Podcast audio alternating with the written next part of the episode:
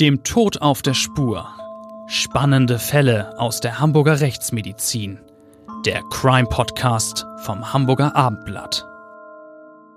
Dieser Podcast wird Ihnen von einem echten Hamburger Original präsentiert, dem GBI, Großhamburger Bestattungsinstitut. Das GBI in der Rechtsform eines Vereins ist seit 1920 die Adresse in und um Hamburg für alle Themen rund um den konkreten Trauerfall sowie bei der Bestattungsvorsorge. Trauer und Feier. Die Menschen vom GBI helfen Ihnen, individuell, empathisch und kompetent. Mit der einzigartigen GBI-Bestattungsvorsorge regeln Sie zudem rechtzeitig alles für ein gutes Ende und erhalten vom GBI eine zeitlich unbegrenzte Preisgarantie. GBI, das Hamburger Original 15 Mal in und um Hamburg. Moin Moin und herzlich willkommen zu unserem Crime-Podcast, dem Tod auf der Spur des Hamburger Abendblattes. Ich bin Bettina Mittelacher, Gerichtsreporterin und äh, bei mir ist wie immer Klaus Püschel, der Mann, der die Toten versteht. Seit mehr als 40 Jahren ist er Experte seines Fachs Rechtsmedizin und Heute machen wir dir die Freude und sprechen über einen Fall, der einer deiner Liebsten ist. Ja, erstmal äh, Tag. Also dieser Fall äh, ist wirklich so mitten aus meinem Leben. Aber das äh, erzähle ich später dann noch, äh, warum es gerade hierbei äh, so viele sehr, sehr persönliche Bezüge äh, zu Püschel gibt. Zunächst mal befinden wir uns im Jahr 1969 und zwar in einer Diskothek äh, wir, wir, äh, die Bässe wummern und bunte Lichter durchschneiden den dunklen, son ansonsten dunklen Raum. Die Luft ist rauchgeschwängert. Es ist ein kalter Dezembertag. Aber äh, die jungen Leute, denen macht das nichts aus. Die hören diese die heißen Rhythmen 1969. Das sind natürlich die Beatles und die Rolling Stones. Und ähm, eine von denen, die diesen Samstagabend ganz ausgelassen genießen, ist eine Jugendliche. Sie freut sich auf den Geburtstag, der bald bevorsteht. Sie würde dann 16 Jahre alt. Und in diesem Alter ist es so, man denkt noch, man lebe ewig. Die Zukunft streckt sich aus wie ein unendliches Band, aber tatsächlich ist es so, Schon der nächste Schritt kann verhängnisvoll sein und das Schicksal grausam und keiner ahnt, dass diese junge Frau, eine Praktikantin, ihren 16. Geburtstag nicht mehr feiern wird. Denn irgendwo auf den letzten Kilometern, bevor sie ihr Zuhause erreicht hätte, verschwindet sie spurlos. Was ist geschehen? Tja, theoretisch hätte ich damals der Mörder sein können. Äh, ich wohnte nämlich in dieser Stadt mit der Diskothek. Und äh, in dieser Diskothek bin ich auch selber immer wieder mal äh, gewesen. Aber ja, ich, wir wollen mal annehmen, dass du nicht der Mörder warst. Nee, echt nicht, aber das war mein Revier damals. Ähm, die Polizei, die damals diesen äh, vermissten Fall bearbeitet, geht nach dem Verschwinden dieses Mädchens dann allen möglichen Hinweisen nach, vernimmt Freunde, Bekannte der 15-Jährigen, spricht mit den Eltern. Also die gesamte Litanei der Kripo rauf und runter. Die Mordkommission übernimmt die Ermittlung auch ganz klar, aber nirgendwo eine Spur, welches Schicksal die Jugendliche ereilt haben könnte. Für die Angehörigen eines Opfers ist das eine furchtbare Situation und furchtbare Zeit. Wie sollen sie auch zum Alltag übergehen können, wie den Verlust ihrer Tochter verarbeiten? Die ist ja einfach weg. Das, das, das, geht überhaupt nicht. Wenn, wenn jemand verschwunden ist, man hofft immer, man bangt, man, man kann auch nicht wirklich anfangen zu trauen. Es ist, ja, es ist, als hätte die 15-Jährige sich in Luft aufgelöst. Ja, der Fall äh, wird also nicht aufgeklärt. Äh, später wird äh, er von der Kriminalpolizei als sogenannter Cold Case geführt, als ein Fall, der über Jahre immer mal wieder vorgenommen wird. Man geht ihn neu durch. Äh, man überlegt, ob es neue Methoden gibt, ob eventuell neue Zeugen aufgetaucht sein könnten, ob man mit äh, Methoden der Öffentlichkeitsverhandlung bis hin zu XY irgendwie dem Ziel der Aufklärung näher kommt, ob man irgendwie weitere Erkenntnisse gewinnen kann, um nun doch eines Tages noch diesen Cold Case aufzuklären. Das geht so Jahrzehnte, bis sich dann im Jahre 2000 also 31 Jahre nach, der, nach dem Verschwinden? Ja, also im Jahre 2000, da scheint sich eine vielversprechende Spur aufzutun, die uns Rechtsmediziner auf den Plan ruft. Und äh, ja, das wird jetzt zu einem ganz, ganz besonderen Fall. Wir haben den ja auch äh, ausführlich und äh, ja spannend realistisch in unserem Krimisachbuch dargestellt. Tote lügen nicht. Und äh, wir haben hier in diesem Fall versucht, Licht ins Dunkel zu bringen und die Sprache der Toten äh, dann doch noch einmal wieder zu übersetzen. Aber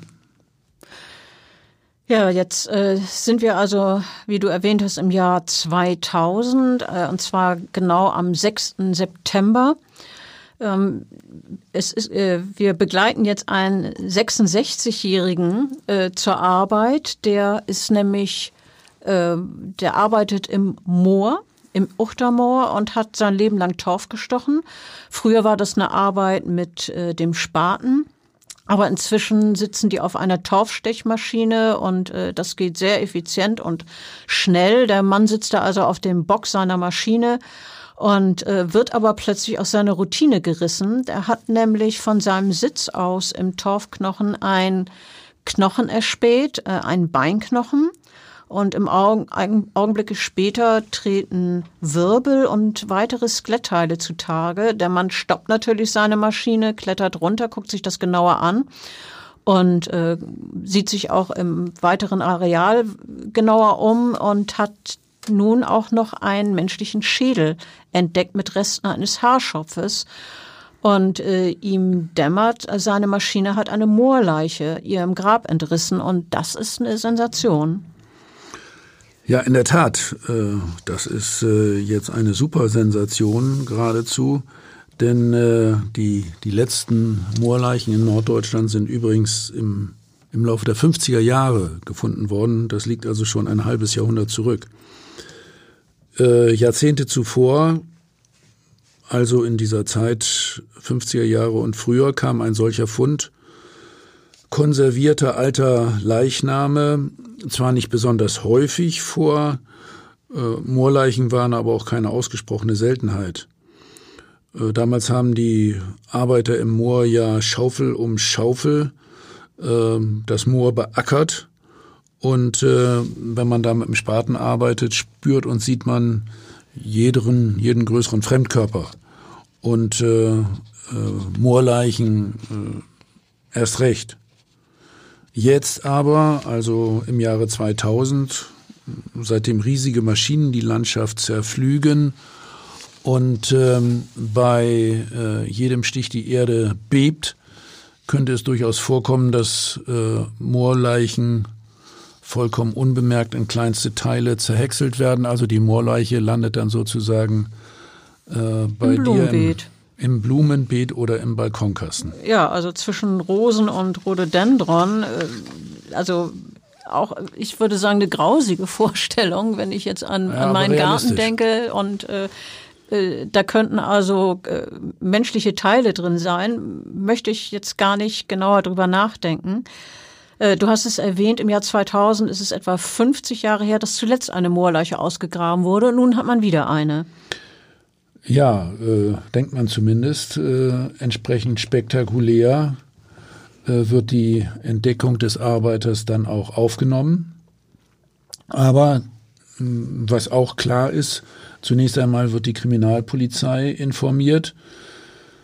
Dort wurde der Fall sofort auch als Todesermittlungssache geführt. Es war ja nichts klar mit der Identität, was vorgefallen war und äh, deswegen äh, äh, hat auch gleich äh, das Dezernat der, der Kripo, also K1, ermittelt, was für Tötungsdelikte zuständig ist. Äh, wir wurden in der Rechtsmedizin in Hamburg äh, auch sofort telefonisch äh, informiert. Man hat uns den, den Fund detailliert geschildert und äh, ja, ich bin dann auch gleich dazugerufen worden und äh, war regelrecht elektrisiert. Und eigentlich äh, wollte ich mich schon schnurstracks äh, auf den Weg da ins Moor machen. Aber wie ist es stattdessen gekommen? Ja, naja, äh, also mh, da war eine Kriminalbeamtin äh, tätig, äh, die mich äh, sehr gut kannte und äh, die auf der anderen Seite einen Gegenvorschlag hatte. Äh, sie wollte mit ihren äh, Kollegen alle Leichenteile äh, sehr sorgfältig einsammeln und macht dann den Vorschlag, damit auch gleich nach Hamburg zu kommen mit vielen Bildern und äh, wir wollten dann in Hamburg auch mit Hilfe von bildgebenden Verfahren äh, möglichst schnell zu überzeugenden äh, Ergebnissen kommen. Dann wurden also die Leichenteile äh, zu euch ins Institut gebracht, auch der Schädel, also mit allem drum und dran.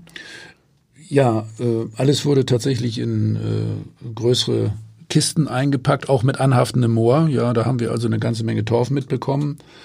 Und äh, die äh, Leichenteile wurden äh, zu uns gebracht. Es war auch irgendwie klar, dass dort vor Ort keine besondere Spurensicherung mehr möglich war. Und äh, der äh, Geschehensort wurde abgesichert, um später eventuell dann doch noch äh, mal nachzusuchen. Parallel hat die Polizei äh, gleich auch alle alten vermissten Sachen aus dieser Region, also Uchtermoor, nördlich davon äh, die Region, wo die Disco war. Und äh, ja, beim Heraussuchen der äh, alten Unterlagen von vermissten Fällen gab es da auch diesen Fall aus 1969 mit der damals 15-Jährigen und der Geschichte aus der Disco und von der fehlte ja jede Spur. Und von der Kripo kommt als erste Information, dass der Fundort der Leiche im Bereich eines ehemaligen Grabens liegt, und zwar neben einem befestigten Moorweg. Das hätte ja bedeutet, dass die Stelle mit dem Auto zu erreichen gewesen wäre. Menschen hätten da also eventuell auch hinfahren können. Äh, die Überlegung ist daraufhin, dass eine Person eventuell betrunken oder vom Wirt vom Weg abgekommen ist. Oder äh, klingt natürlich viel gruseliger, die, nämlich die Variante Täter haben einen Leichnam dort abgelegt, um ihn zu verbergen bzw. zu entsorgen. Ja, das passt natürlich dazu. Äh, Leiche im, im Graben im Bereich eines Moores neben einem einsamen Weg da würde man ja den, den Leichnam zunächst einmal äh, nicht suchen. Das ging da übrigens, muss man schon sagen, dann auch wirklich ziemlich hin und her. Einerseits diese vermissten Sache, andererseits äh, Leiche aus dem Moor. Wir haben deswegen äh, ja, uns an der Spekulation beteiligt, aber parallel dazu äh, natürlich unsere Arbeitsgruppe Archäologie, Anthropologie ähm, aktiviert und äh, versucht, das Ganze jetzt professionell aufzuarbeiten. Ja, äh, ist, was ist denn mit einer Theorie, dass dieses Mädchen möglicherweise auch im Zusammenhang mit einem Sexualdelikt ermordet und äh, die Leiche dort versteckt worden sein könnte?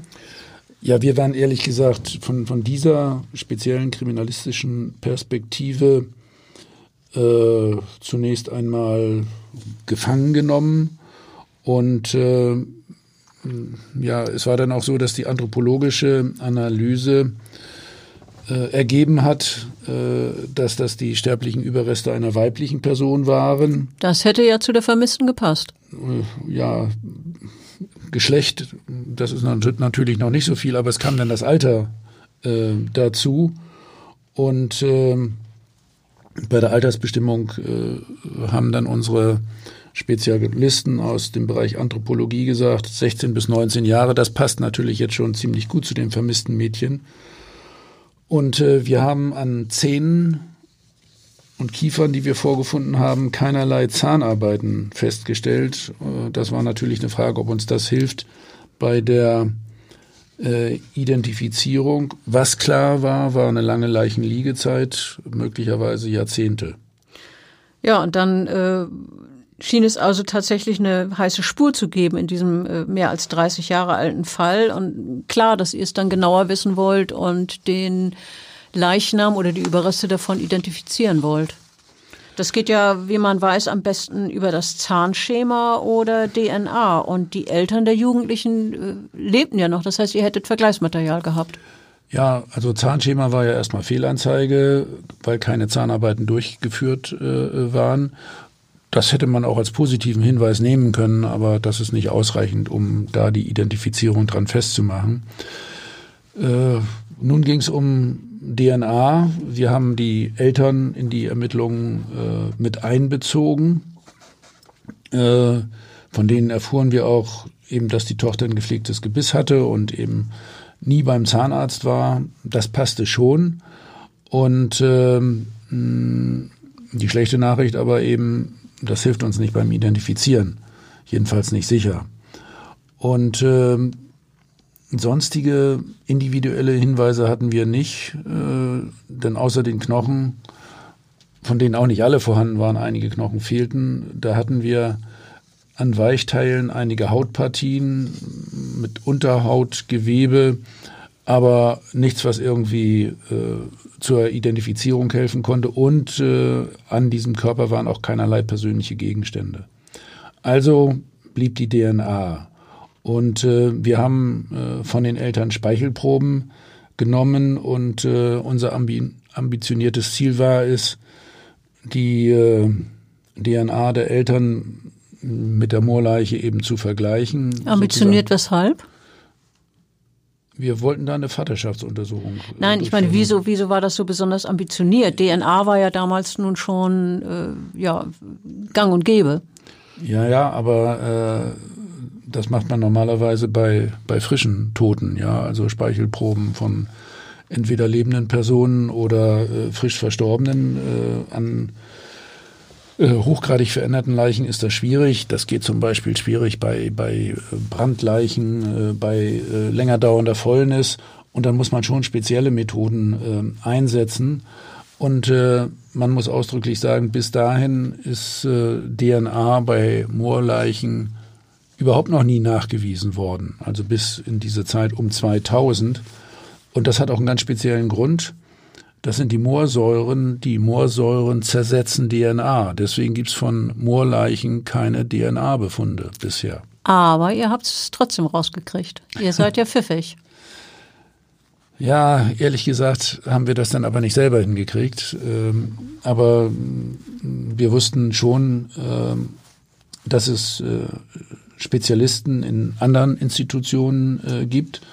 Und ähm, da war in unserer Region äh, besonders bekannt die Universität Göttingen, die dortigen Anthropologen, die äh, bei archäologischen Fällen schon äh, wiederholt äh, sehr kunstvoll äh, alte DNA äh, nachgewiesen haben. Die sind in diesem Bereich äh, absolute Experten. Ich kannte die Kollegin auch persönlich und die Anthropologen kennen sich untereinander.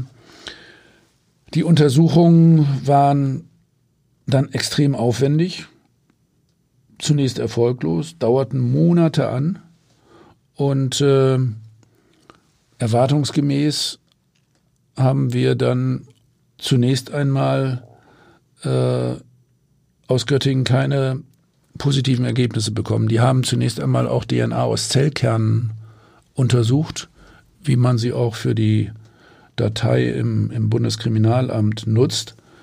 Und äh, da konnten sie aber nur feststellen, dass es sich um eine Frau handelt. Das war also Erbgut einer Frau.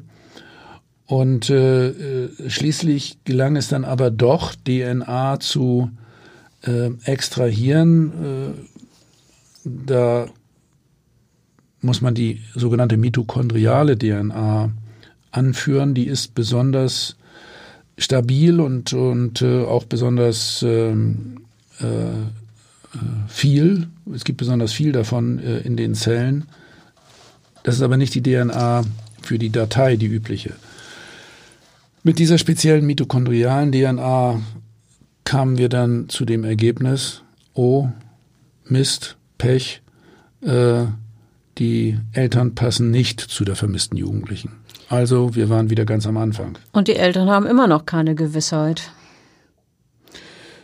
Ja, äh, 30 Jahre äh, danach äh, zunächst einmal die Hoffnung, das äh, könnte jetzt endlich der Körper der Tochter äh, sein. Man bekommt Klarheit.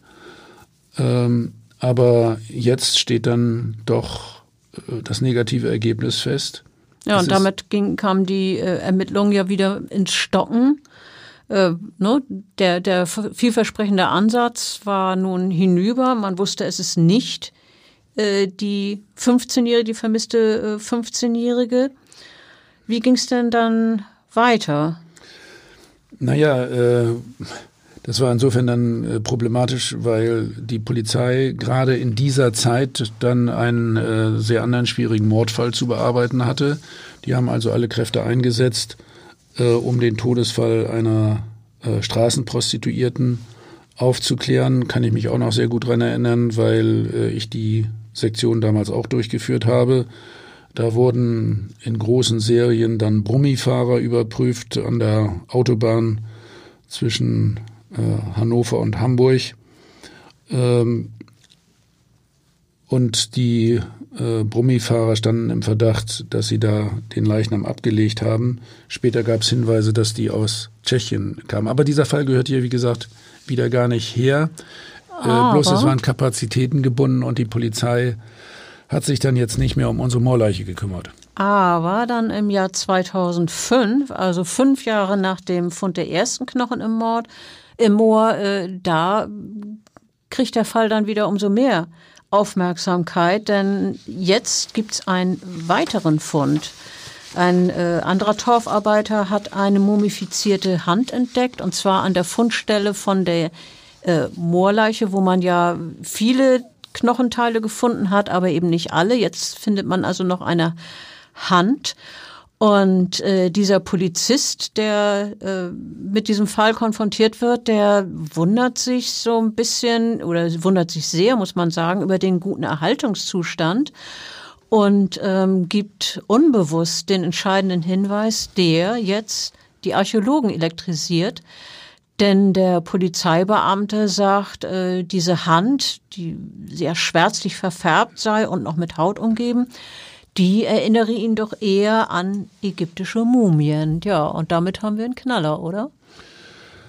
Naja, also äh, der Knaller war ja nun erstmal, dass die Hand jetzt plötzlich gefunden wird, ehrlich gesagt. Ja, das ist ja nun auch außerordentlich geheimnisvoll. Die Polizei hatte schon bei den anderen Knochenfunden sorgfältig nachgeguckt und jetzt liegt ziemlich offensichtlich auf einmal die Hand da. Also muss sie irgendwo versteckt gewesen sein und nun hat sie ein reuiger Sünder hingelegt. Also so reime ich mir das jetzt zusammen. Ja, man kann sich das nicht anders erklären. Also bei der bei der ersten Fundsache hat jemand die Hand beiseite gelegt und äh, hat sie eine Zeit lang zu Hause aufgehoben und dann äh, später an die Stelle gepackt. Wir haben übrigens eindeutig festgestellt, dass die Teile da zusammengehörten. Das war also eine Hand, die zu, zu dieser Moorleiche passte. Äh, das haben wir durch äh, äh, röntgenologische Untersuchungen nachgewiesen. Also das war schon zu diesem Fall gehörig. Und trotzdem die Frage, ja, wer hat da vorübergehend die Hand zu Hause auf dem Fensterbrett gehabt? Ne? So, ägyptische Mumien, das ist natürlich ein Schlagwort, wo also sofort jeder Archäologe und Paläobotaniker äh, aufmerksam war, wird und elektrisiert wird. Und äh, die kommen dann zwei Experten dazu. Und äh, den Wissenschaftlern ist aufgefallen, dass es eine Besonderheit an den Torfresten gibt, dass die nämlich unterschiedliche Farbtöne haben. Und das gibt ihnen wertvolle Hinweise darauf, dass diese Moorleiche älter sein könnte oder dass man sich zumindest mal genauer mit dem Alter befassen muss. Ja, also wir waren jetzt äh, wieder weg aus Ägypten, obwohl äh, die Polizei gesagt hat, sieht aus äh, wie eine ägyptische Mumie, aber wir sind jetzt wieder beim Thema Moorleiche und äh, von der äh, Biologie her bei dem Thema Schwarztorf und Weißtorf. Auch etwas, ähm, was ich äh, erst damals gelernt habe. Hm, das ist nämlich ein wirklich entscheidender Hinweis darauf, wie lange der Leichnam dort schon gelegen haben muss. Man weiß äh, durch äh, äh, Untersuchungen an den Torfschichten auch im Vergleich zu Jahresringen von Bäumen, die man gefunden hat, äh, ziemlich gut, äh, dass ähm, äh, diese Grenze Schwarztorf-Weißtorf in der Region Uchte, also dort, wo man die Leiche gefunden hat, mindestens, also wirklich mindestens äh, auf ein Alter von, von 1000 Jahren hindeutet. Und äh, es war jetzt irgendwie klar, die, die Leiche hat tief im Torf gelegen, also auch nicht in einem Graben nur, sondern im Torf. Und zwar eingebettet in, in Moorboden, der äh, von seiner Formation her, Grenze Schwarztorf-Weißtorf, mindestens 1000 Jahre alt ist. Ich und weiß ja, wie sehr du dich für alte Knochen interessierst. Je älter, desto besser. Und nun wissen wir auch, warum wir dieses eins deiner Lieblingsfälle ist. Äh, ja, ich war jetzt natürlich äh, schon ganz erpicht darauf, diesen historischen Fund weiter zu, zu untersuchen, bei dem wir erstmal völlig falsch auf der Spur gestanden haben. Äh, wir hatten ja auch was gut zu machen, sozusagen, weil wir den Fall zunächst einmal äh, wirklich äh, völlig falsch datiert haben und äh, äh, ja die Polizei auch auf eine falsche Spur gesetzt haben. Die verkannte Moorleiche. ja, ähm, also die Polizei wollte jetzt natürlich im Zusammenhang mit dem Fund der Hand die Jahre zuvor entdeckten Knochen und den Schädel erneut untersucht haben vor allen Dingen äh, äh, wollten das natürlich auch die Archäologen. Ja. Und äh, deswegen kamen Polizei und äh, Archäologen sehr schnell zu uns nach Hamburg und äh, äh, saßen dann bei uns in der Bibliothek und ich sollte ihnen die alten Asservate vorlegen und dann bin ich in den Keller gegangen. Ja, ich habe versucht, da nachzugucken, aber wir hatten gerade zuvor Umzugsmaßnahmen. Wir haben also einen teilweise Institutsneubau gehabt und äh, im Zuge der verschiedenen Umquartierungsmaßnahmen wurde viel hin und her geräumt und äh, ich habe die Leichenteile von dieser Moorleiche nicht gefunden und saß schon wieder ganz zerknirscht zusammen mit äh, Polizei und den Archäologen und äh, versuchte irgendwelche Erklärungen darüber abzugeben, äh, dass wir äh, vermutlich im Rahmen dieses Umzugs und des Neubaus diese Knochen äh, entsorgt haben. Oh je, das wäre ja ein furchtbarer Verlust für die Wissenschaft gewesen. Äh, die Fachleute aus dem Landesamt für Denkmalpflege waren doch bestimmt im Aufruhr, oder? Ja, die, die sind fast im Boden versunken. Die haben die Hände über dem Kopf zusammengeschlagen, fangen, fangen nahezu an zu heulen. Ähm, sie hatten jetzt natürlich die Sorge, dass diese wertvollen Überreste mindestens tausend Jahre alter Moorleichnam jetzt nicht mehr äh, weiter untersucht werden können, dass wir die gar nicht wiederfinden, gibst du einen extrem seltenen Fund und dann für immer verloren, wie bescheuert äh, äh, für uns in der Gerichtsmedizin. Dann aber, oh, zum Glück, dann kam. Die Retterin äh, in der Not. Ja, unsere Anthropologin Dr. Eileen Job van Well trat auf den Plan. Äh, die war an dem Fall auch sehr interessiert. Und äh, die hat mich dann erstmal beruhigt und äh, ging äh, runter in den Keller in eine spezielle Asservatenkammer, äh, wo sie die Überreste der Moorleiche sehr sorgfältig eingelagert hatte. Und zwar so, dass dann auch die äh, Archäologen vom Landesamt für Denkmalpflege äh, auf einmal sehr zufrieden waren. Da ging sozusagen ein, ein Lächeln äh, über ihr Gesicht und äh, sie waren jetzt äh, hochgradig äh, gespannt, äh, elektrisiert, erleichtert und äh, aber auch äh, extrem neugierig. Und wir haben dann wirklich eine sehr, sehr fruchtbare Zusammenarbeit äh, begonnen mit dem Niedersächsischen Landesamt für Denkmalspflege. Diese Zusammenarbeit äh, währt bis heute. Wir sind äh, auch eng befreundet und haben danach, danach noch viele weitere interessante Fälle zusammen bearbeitet. Jetzt müsstet ihr ja erstmal das genaue Alter der Moorleiche zu bestimmen. Ich weiß, dass das mit der Radiokorbon-Datierung funktioniert. Und äh, diese Untersuchung basiert auf der Erkenntnis, dass Kohlenstoff in der Natur in zwei Varianten vorkommt als sogenannte Isotope.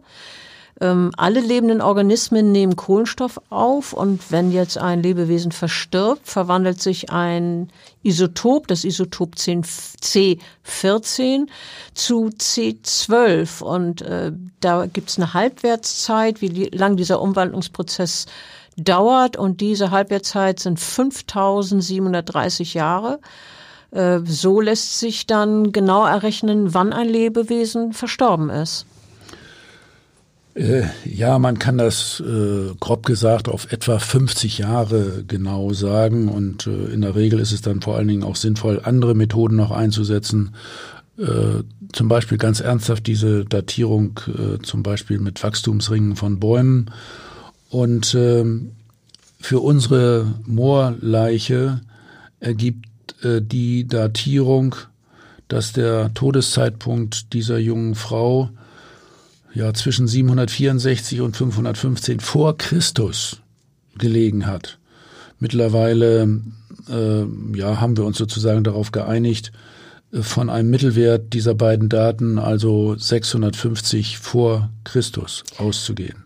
Das ist dann also im Vergleich zu dem Alter, das ihr vorher angenommen habt, äh, doch weit entfernt, nicht äh, gut 30 Jahre, sondern 2650 Jahre alt. 2500 Jahre daneben, das war doch dann eigentlich ein Supergau für die Rechtsmedizin. Das kann man oder? wohl sagen. Äh, Supergau ist das richtige Wort. Äh, wir haben äh, schlappe 2500 Jahre äh, daneben gelegen und äh, ja, die haben uns natürlich gefragt, äh, warum wir das nicht früher gemerkt haben. Ja, die Frage drängt sich vielleicht auf. Ja, allerdings. Zu unserer Ehrenrettung muss ich dann äh, sagen, dass man einen solch alten Körper angesichts der polizeilichen Ermittlungen im Fall der vermissten Jugendlichen äh, nicht äh, erwartet hatte. War ja klar, die war auch nur ein paar Jahrzehnte vermisst. Hm, ich muss aber sagen, auch Moorleichen haben eine ganz bestimmte Eigenart. Sie geben nämlich die Geheimnisse um ihr Alter äh, nicht so leicht preis. So wie manche Frau. ja, aber da geht's jetzt nicht, geht's noch um einige Jahre mehr. Also nach 10 bis 20 Jahren äh, verändern die sich kaum noch.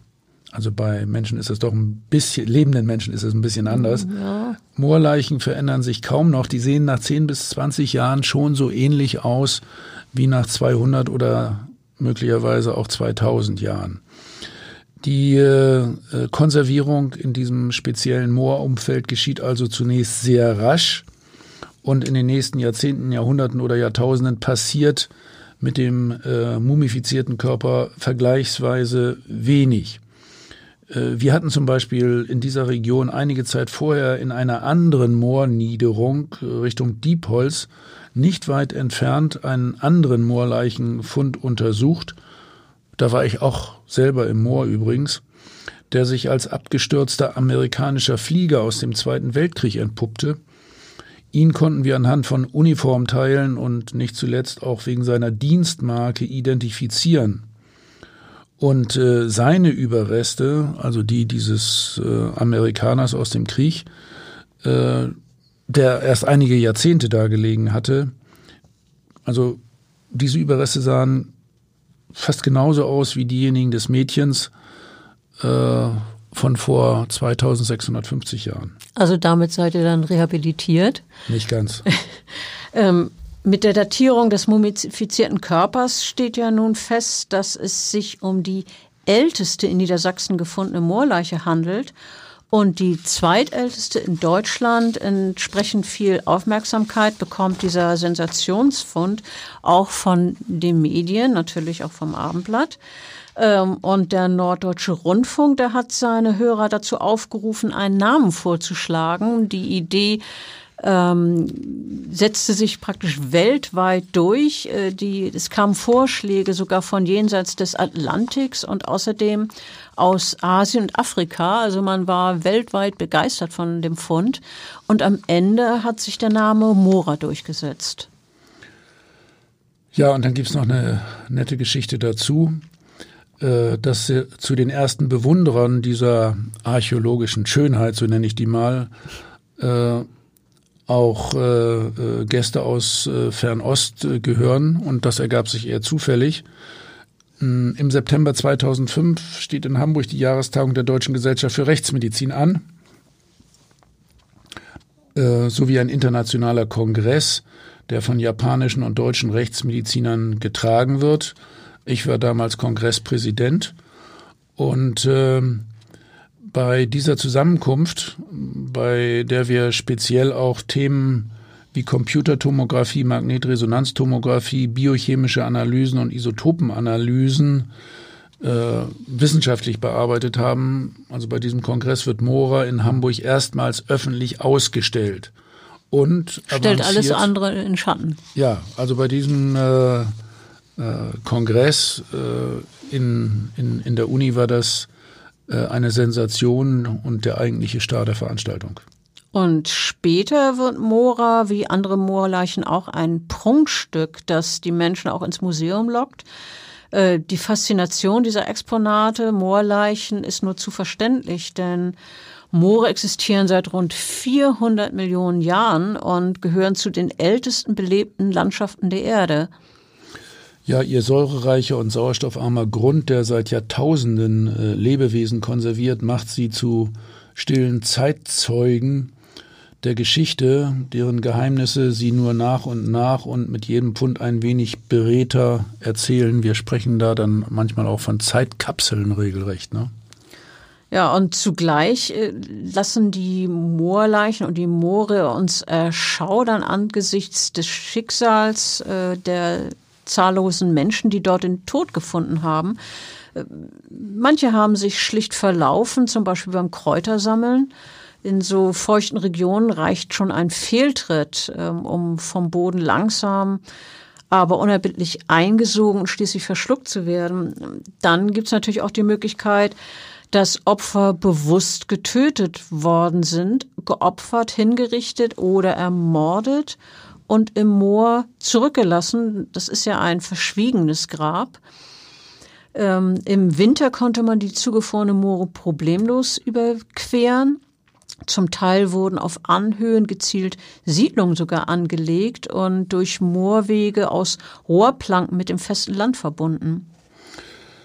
Ja, die meisten Moorleichen werden im 18. und 19. Jahrhundert entdeckt, lange vor der Technisierung des Torfabbaus. Moorleichen sind typisch für Norddeutschland und für die angrenzenden Regionen, zum Beispiel die Niederlande, Dänemark, Schweden und dann äh, England und, und äh, Irland. Und äh, zu dieser Zeit, als die meisten Leichen gefunden wurden, sind allerdings die wissenschaftlichen Möglichkeiten, äh, dem Mysterium eines so mumifizierten Körpers auf den Grund zu gehen, sehr begrenzt. Also wir reden von den Moorleichen, die im 18. und 19. Jahrhundert entdeckt ja, wurden. Um, umso, umso besser war jetzt die Chance im Zusammenhang mit Mora, hier ganz neue wissenschaftliche Untersuchungsmethoden einzusetzen. Ja, nun gibt's jede Menge Untersuchungsmethoden, Techniken aus der Biologie und der Medizin und äh, um der Moorleiche viele Geheimnisse zu entlocken. Und äh, es werden auch Knochendichte-Messungen vorgenommen und dann ist Mora letztlich, als ihr mit ihr fertig wart sozusagen, äh, die am besten dokumentierte Moorleiche. Ja, ich denke, das kann man mit äh, Recht sagen. Äh, ich habe über Mora übrigens alleine zwei, zwei sehr umfangreiche Bücher und Bildbände ähm, herausgegeben. Uns ist es sogar gelungen, bei Mora uralte Fingerabdrücke festzustellen. Das muss man sich mal vorstellen. Äh, Fingerabdrücke von einem 2650 Jahre alten Leichnam. Sensationell.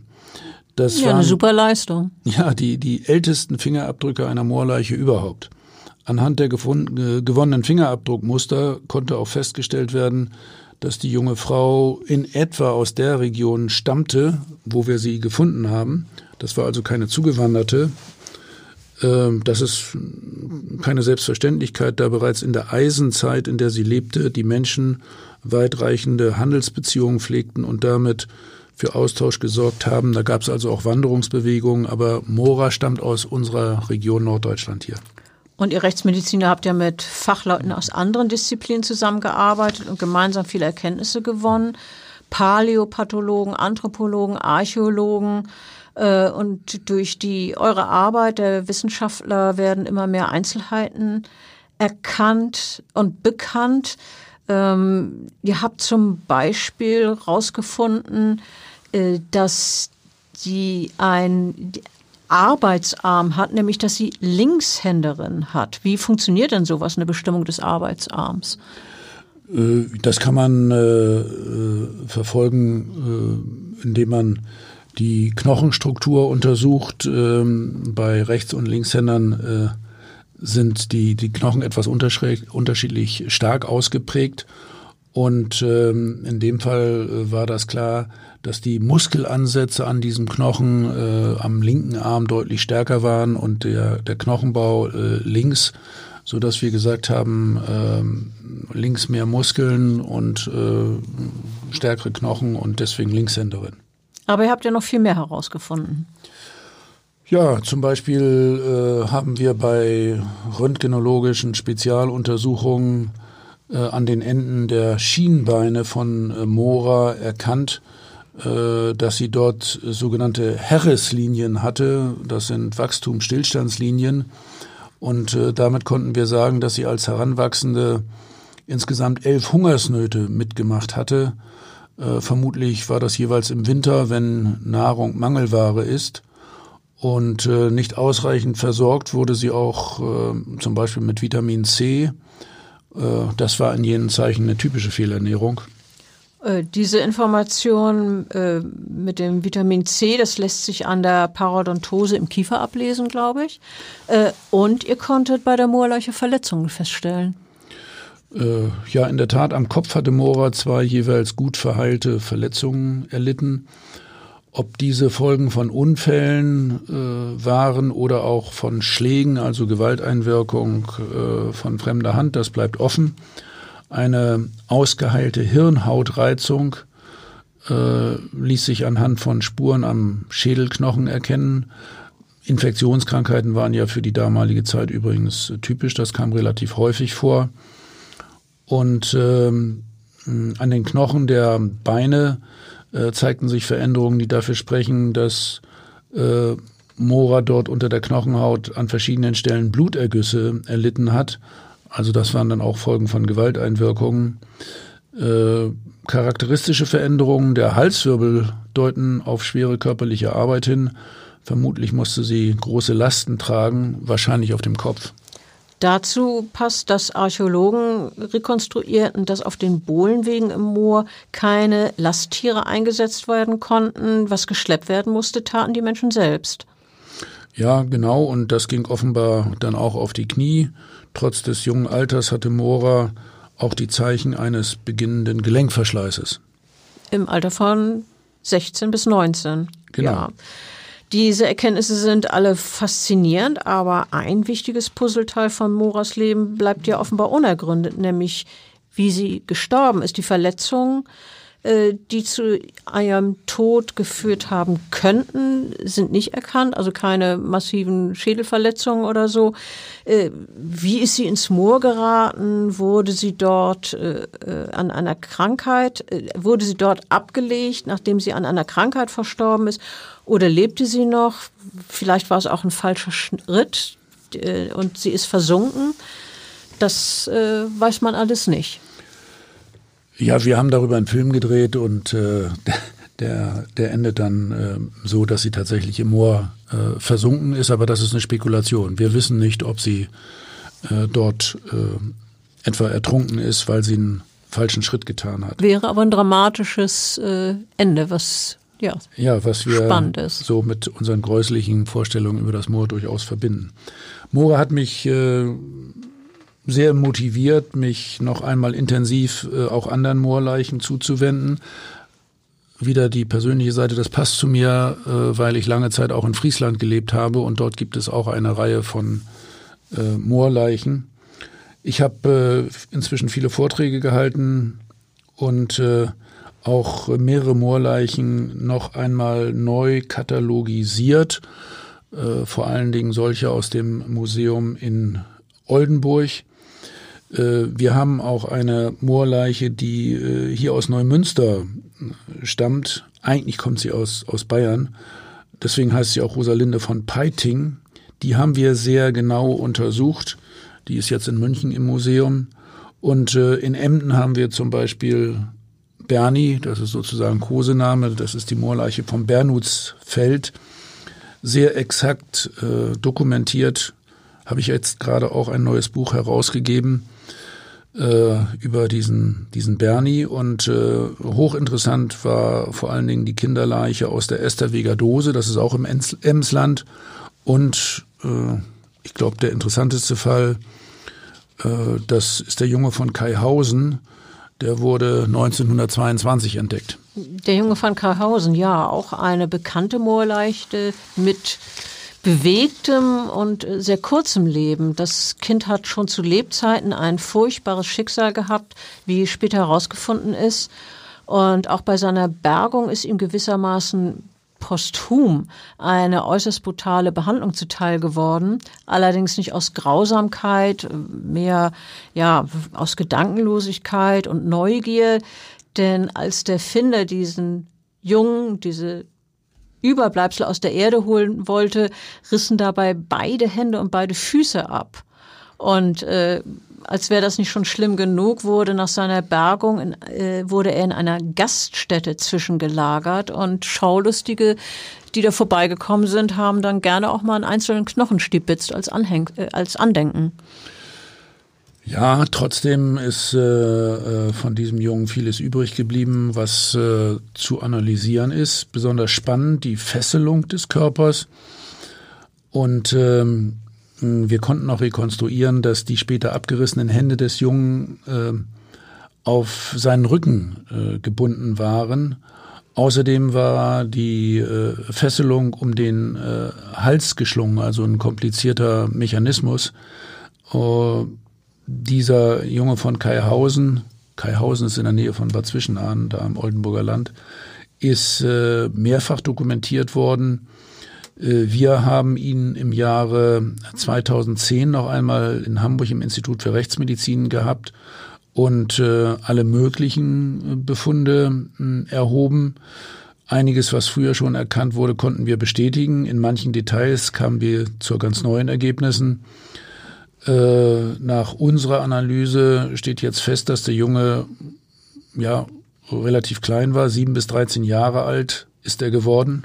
Und ihr konntet herausfinden, wie er zu Tode gekommen ist. Ja, eine Stichverletzung im Bereich der Schulter spricht dafür, dass äh, er sie zur Abwehr hochgezogen hat und nach vorne, also sozusagen, um mit der Schulter den, den Stich äh, abzuwehren. Und äh, da hat jemand mit einem dolchartigen Werkzeug auf ihn eingestochen. Äh, die Hände waren zu diesem Zeitpunkt wohl schon auf dem Rücken gefesselt gewesen. Sonst äh, hätte er ja an den Händen auch Abwehrverletzungen gehabt.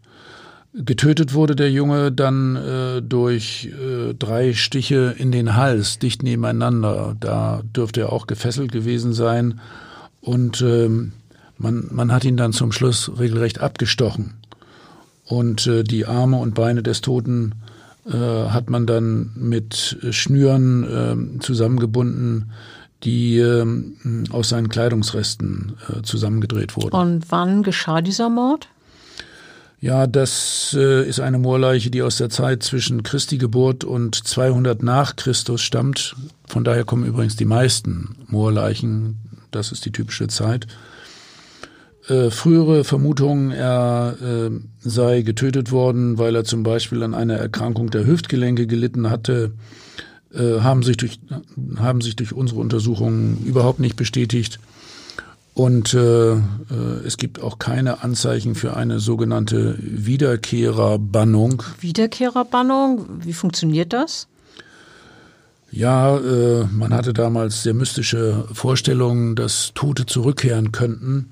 Und äh, das wollte man äh, verhindern durch das gewaltsame Herunterdrücken des Leichnams ins Moor mit Hilfe einer Stange. Man hat dann zum Teil auch noch Geäst über dem Leichnam ausgebreitet, was eben auch verhindern sollte, dass er wieder hochkommt. Äh, dieses äh, Prozedere ist ursprünglich bei der Untersuchung des Leichnams äh, angenommen worden, aber äh, nach unseren jetzigen Erkenntnissen äh, reines Fantasiedenken. Und das Motiv für den Mord? Ja, ich habe in dem Fall äh, tatsächlich mit unserem Team sozusagen eine operative Fallanalyse durchgeführt, wie man das heute in der modernen Kriminalistik macht. Und äh, ja, mit aller Zurückhaltung äh, sind wir zu der Einschätzung gekommen, dass der Junge damals schon so im, im Sinne einer pädophilen Gewalttat äh, vom Täter in seine Gewalt äh, gebracht wurde, gefangen genommen, entkleidet und dann abtransportiert. Äh, das Leichendumping im Moor und äh, dann äh, die erneute Bedeckung der Verletzungen mit Hilfe seiner Kleidung, die wir dann auch als sogenanntes Undoing bezeichnen, also eine Art Wiedergutmachung durch den Täter, deutet eben auf diese pädophil sexuell motivierte Tötung hin. Und das schon so lange her, äh, gruselig. Aber kommen wir nochmal zurück zu, Moorla zu Mora, unserer Moorleiche aus dem Uchtermoor. Ähm, auch mit den Untersuchungen vom Skelett und Haut und äh, dem Durchleuchten und Forschen seid ihr noch nicht ganz fertig mit der äh, Untersuchung. Äh, aus ihren Schädelteilen wird eine Gesichtskonstruktion vorgenommen. Und nun erhält das Mädchen aus dem Moor nach Jahrtausenden ein Antlitz. Ja, wir haben eine, eine Gesichtsrekonstruktion äh, vorgenommen. Äh, die Ergebnisse äh, kann man übrigens äh, nachverfolgen. Für das äh, Mädchen wurde ja im Bereich des äh, Uchter Moores extra ein Museum angelegt und es gibt übrigens auch eine Moorbahn, die äh, durch das Moor fährt zur Fundstelle des Leichnams. Äh, äh, das ist also eine gewisse touristische Attraktion.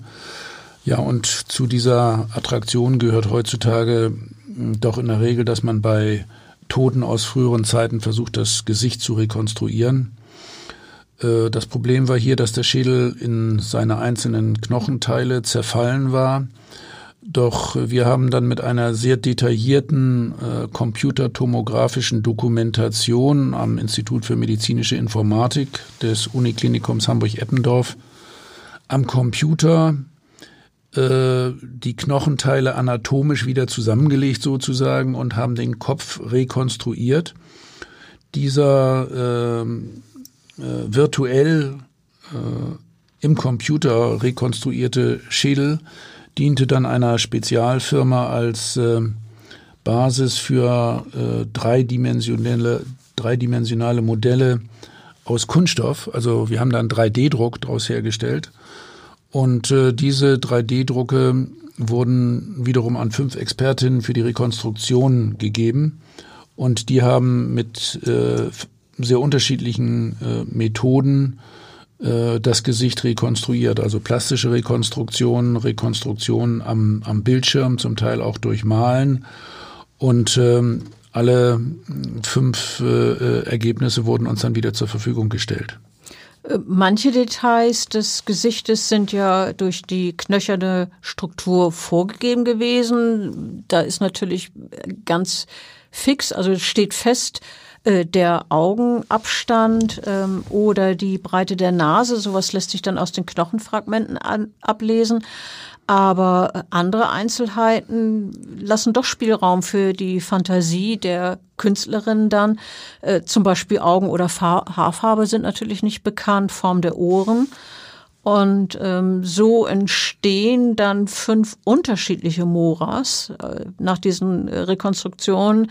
Äh, einige sind blond, äh, eine ist äh, dunkelhaarig, es gibt welche mit blauen Augen oder braun, eher hager oder eher füllig. Aber wenn man sich die unterschiedlichen Bilder anguckt, stellt man doch fest, äh, dass es auffällige Ähnlichkeiten gibt und äh, ja, dass man da eben wirklich aus dem wahren Gesicht sehr nahe kommt. Ja, das äh, ist wie in der Kriminalistik heute. Äh, da werden ja auch solche Verfahren eingesetzt, wenn man von einem Toten nur noch einen Schädel findet. Und äh, wenn es dann wirklich zur Identifikation kommt, zur sicheren, äh, stehen wir natürlich immer davor und sagen, hm, wie gut war denn die Rekonstruktion? Ähm, ich denke, dass äh, das bei Mora wirklich äh, sehr, sehr, sehr gut gelungen ist. Wir haben dafür ja auch wirklich die besten Experten äh, herangezogen äh, aus verschiedenen Bereichen, die das, die ihr das Gesicht sozusagen wiedergegeben haben.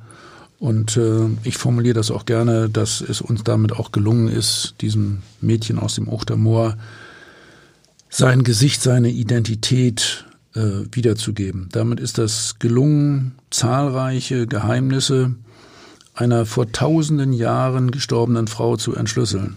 Also ein Gebiet der Rechtsmedizin, was äh, ich ganz extrem faszinierend finde. Immerhin, wir wissen, wo sie gestorben ist, an welchen Krankheiten sie litt, auch äh, wie sie aussah.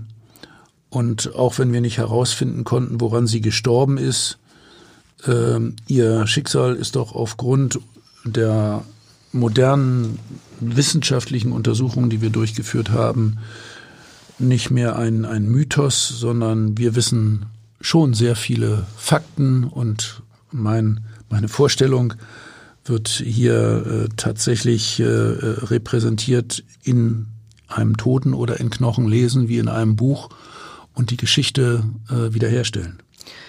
Aber was ist denn aus der Jugendlichen aus Niedersachsen geworden, die im Jahr 1969 verschwand? 1969, das war das Jahr, in dem der erste Mensch auf dem Mond landete. Äh, in dem ein amerikanischer Forscher einen Meilenstein in der Genetik setzte, in dem in Deutschland zum Beispiel die erste Lebertransplantation gelang. Seit dieser Zeit entwickelt sich die Forschung in sieben Meilenschritten immer weiter und das Schicksal des Mädchens? Ja, das ist nach wie vor ein, ein Cold Case, an dem aber die zuständige Staatsanwaltschaft übrigens gerade jetzt wieder mit äh, Volldampf arbeitet. Äh, man hat äh, gerade erneut äh, Grabungen durchgeführt, weil man Hinweise hatte, dass das Mädchen dort tatsächlich hm, abgelegt worden sein konnte. Dazu wurde sogar eine Bundesstraße ähm, aufgerissen, allerdings ohne das Mädchen zu finden. Ähm, ich bin da aber ganz optimistisch. Wir haben in den letzten Jahren eine Reihe von alten Fällen äh, erfolgreich neu aufgerollt. Die äh, Kriminalisten äh, ja finden auch immer wieder neue Wege, doch nochmal zu Zeugenaussagen zu kommen. Die äh, modernen Techniken im Bereich DNA und Bildgebung helfen uns weiter. Ähm, ich habe durchaus äh, immer noch die Hoffnung, dass dieses Mädchen, was ja eben aus der Disco verschwunden ist, in der ich selber häufiger gewesen äh, bin, dass dieses Mädchen, ihr Körper doch nochmal gefunden wird und dass ihr Schicksal nicht für immer ein Rätsel bleibt. Das hoffen wir sehr und ähm, ich bedanke mich für dieses Gespräch über diesen, wie ich finde, auch super, super, super spannenden Fall und freue mich auf ein nächstes Mal. Vielen Dank. Weitere Podcasts vom Hamburger Abendblatt finden Sie auf abendblatt.de slash podcast.